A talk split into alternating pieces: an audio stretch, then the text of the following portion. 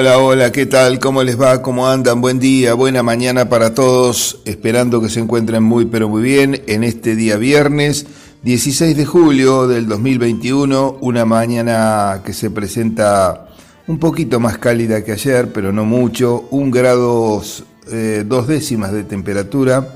Actualmente en la zona rural me estoy refiriendo, fundamentalmente así siempre lo damos.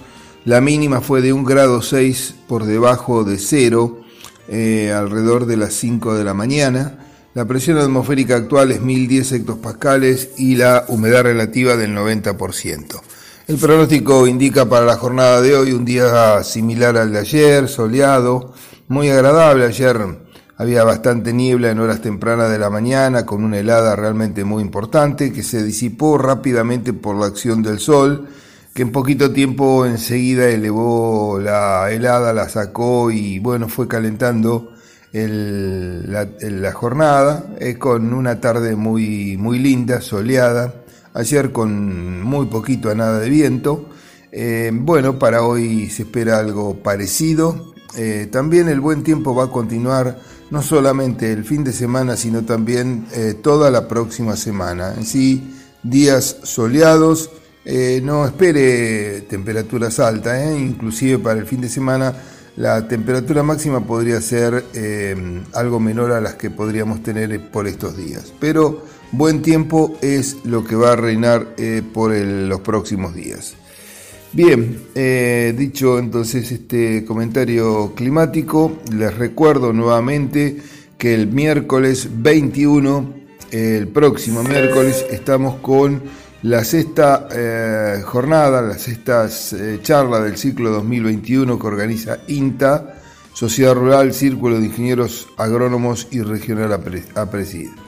En esta oportunidad estaremos con la parte económica, como siempre, abordada por el ingeniero Sebastián Gabaldá, quien va a hablar eh, bueno, sobre las últimas novedades, algunos tips estrategias para encarar el mercado eh, de granos y también posiblemente algo de carne, pero fundamentalmente granos. Em, después tendremos eh, la parte de intensificación y ahí hay dos charlas de 30 minutos cada una aproximadamente. Una que estará a cargo de eh, Luis Testa de la empresa Nuevas Tierras, que abordará la temática dentro de la intensificación en lo que es la recría recría em, tres modelos de recría, de intensificación ganadera en este aspecto, que están aplicando aquí en un campo cercano a la localidad de 9 de julio, en Carlos María Naón. Así que bueno, veremos de qué se trata, este, qué nos pueden brindar y qué, bueno, qué cosa podemos por ahí tomar eh, positiva de, este, de este tema. Y por supuesto también luego tendremos la intensificación en la parte agrícola y ahí tendremos una especie de charla con el eh, vicepresidente de Klein, em, viéndolo desde el punto de vista de producción, dado que esta empresa además de ser un semillero triguero de los más antiguos de la Argentina, es también una empresa productora de commodities de grano. Eh, veremos eh, también qué nos cuenta, cuál fue la evolución, cómo están hoy, qué tecnologías aplican, por qué las aplican y a dónde van. Ahí estará el ingeniero Roberto Klein hablándonos y charlando en una especie de mano a mano que tendremos eh, y que usted también podrá preguntar, podrá interactuar este, con dicho profesional eh, sobre eh, distintos aspectos que sean de su interés. Así que bueno, están todos invitados. Esto es para el miércoles próximo, 21 de julio a partir de las 19 y 30 horas a través del canal YouTube INTA Pergamino. Los estamos esperando todos, realmente para nosotros eh, será un placer, un gusto y un honor poder contar con vuestra presencia. Em, bien, dejamos también de lado esto em, y eh, bueno, Después vamos a contar un poquito, la siembra de trigo ya prácticamente va finalizando. La superficie en sí, este, para acá, para el 9 de julio, pudo haber crecido algo levemente. Ya más adelante veremos, eh, lo mismo que la cebada. Este, pero bueno, va llegando a su fin, ya hoy estamos a día 16, puede quedar algún puchito, algún lotecito, pero en términos generales la siembra está concluida eh, yo diría en tiempo y forma, ¿no? porque el grueso de los lotes se sembraron en muy buena época y con buena condición ambiental, con las lluvias que se han ido produciendo y demás, fueron un poco aportándole agua al perfil, el cual se encuentra húmedo, en algunos casos, eh, bueno, como es variable, por supuesto, con más eh, algo de aporte a la napa, en otros no, pero bueno, es una, una buen, muy buen arranque en sí muy buen arranque del eh, cultivo de trigo. Sin mayores dificultades, más que las heladas por ahí que son normales, eh, nada que ver a las del año pasado, por lo menos hasta ahora. Veremos más adelante, porque agosto del año pasado fue bastante bravo. Eh, pero mm, em, en sí este, hemos tenido consultas por hojas quemadas, en, las puntas de hojas fundamentalmente, también en eh, lo que es el conocido como el bandado, bandeado clorótico del tallo. Eh, también se puede visualizar esto en hojas. Eh, los tintes vinosos también en distintas partes de la estructura, pero fundamentalmente en la parte de lo que son los pseudotallos o, o en las partes basales.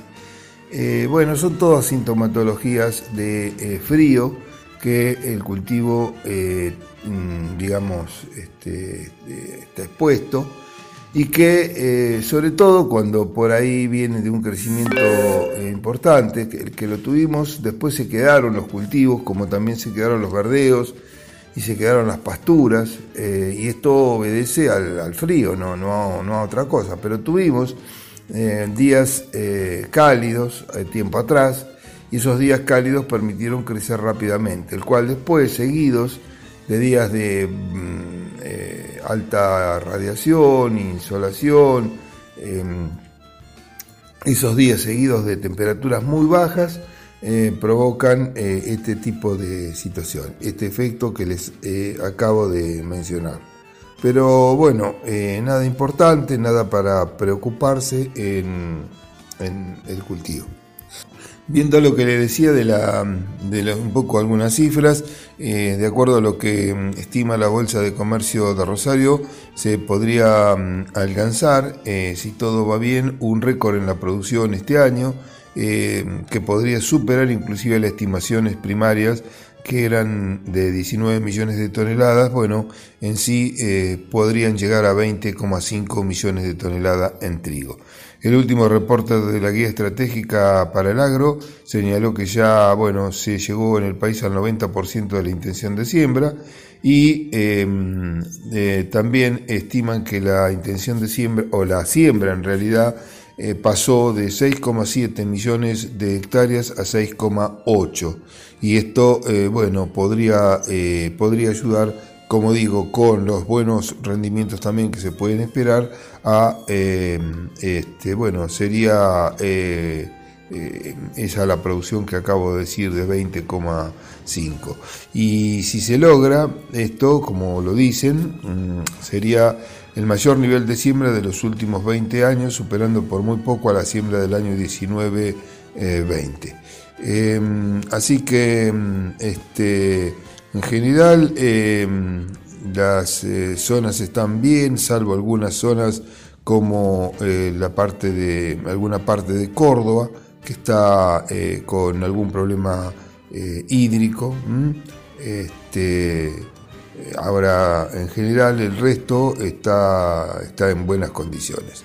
Así que bueno, Esperemos que esta situación se vuelva, se siga repitiendo em, y que bueno, este, podamos alcanzar eh, las producciones que estamos esperando. Hacemos una pausa, enseguida eh, retornamos y venimos con los mercados como habitualmente lo hacemos en el segundo bloque. Pausa y volvemos. Muy bien, gracias eh, Gabriel. Entramos así en la última en el último bloque de nuestro programa y queremos comentarle de algo que venimos eh, siempre insistiendo en nuestras charlas y demás. Em, pero bueno, este, ahora está escrito em, por el ingeniero Hernán Saín Rosas, eh, un destacado profesional, nueve juliense, que trabaja en la zona de em, Balcarce, o donde tiene su asiento en la estación experimental Inta Balcarce, aunque su acción se, desarrolla en, toda la Argentina. Em, y lo que, bueno, él este, habla sobre algo de los costos ocultos que tiene la agricultura y mm, están referidos fundamentalmente a la extracción sin reposición con, de muchos nutrientes y mm, que en términos generales por ahí no está mal que esto se haga cuando el contenido de los mismos son elevados porque es un servicio que nos da el suelo. Pero esa situación no puede, por supuesto, sostenerse indefinidamente. Y mm, eso este, genera un costo oculto en la agricultura que en algunos momentos lo vamos a tener que comenzar a pagar.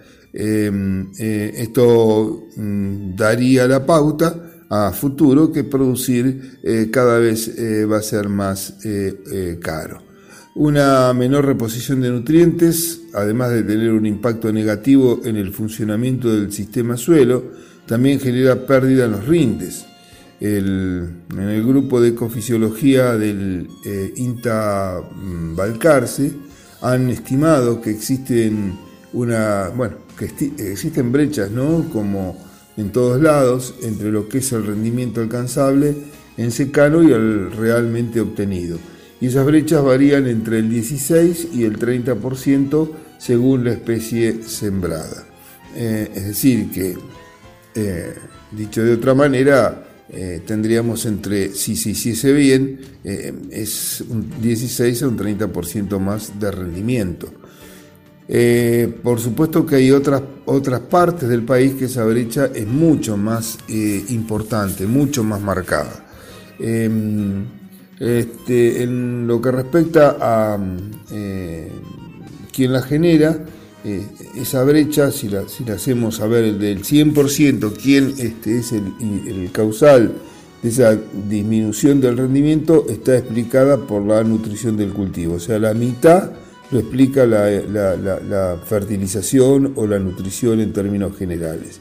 Em, esto, por supuesto, que si los rendimientos son menores, también eh, entra menos cantidad de carbono al suelo eh, es en sí un círculo vicioso que va empobreciendo eh, sobre todo no solo las propiedades químicas, sino también físicas y biológicas eh, que puede tener un, determinado sitio.